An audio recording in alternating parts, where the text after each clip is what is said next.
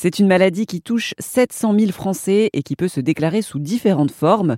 L'épilepsie est un trouble des neurones qui provoque des crises. J'ai échangé avec Pierre Merduposé qui est atteint d'épilepsie et qui œuvre pour mieux faire comprendre cette maladie. Bonjour Pierre Merduposé. Bonjour. Euh, vous êtes originaire de la commune de Rennes-sur-Loup, dans le Doubs, et vous êtes parti le 26 mars 2022 pour un tour de France à pied pour sensibiliser à une maladie, l'épilepsie. Et vous êtes rentré en avril dernier. Est-ce que selon vous, l'épilepsie est une maladie très connue? Eh bien, justement, non. Elle est beaucoup trop peu connue puisque c'est quand même une maladie relativement répandue. C'est la deuxième maladie neurologique après la migraine. Ça touche 650 000 personnes en France avec une cinquantaine de syndromes différents.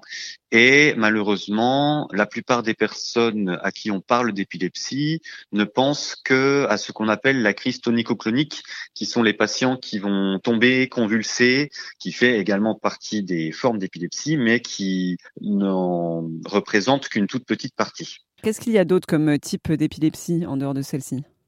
Eh bien, il y a des personnes qui peuvent faire des absences, il y a des personnes qui ont des paralysies euh, d'une partie du corps. Ça dépend vraiment d'une d'une personne à l'autre. Donc on dit qu'il y a une cinquantaine de syndromes différents quand on parle d'épilepsie.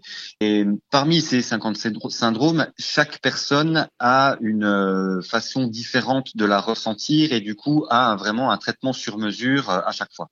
Et donc vous, par quel type d'épilepsie vous êtes touché?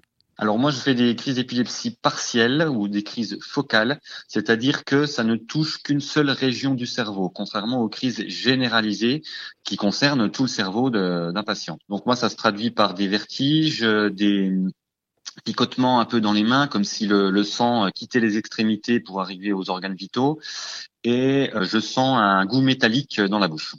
Merci à Pierre Maire Duposé pour cet entretien pour Erzen Radio. Et Pierre est par ailleurs soutenu par l'association Épilepsie France.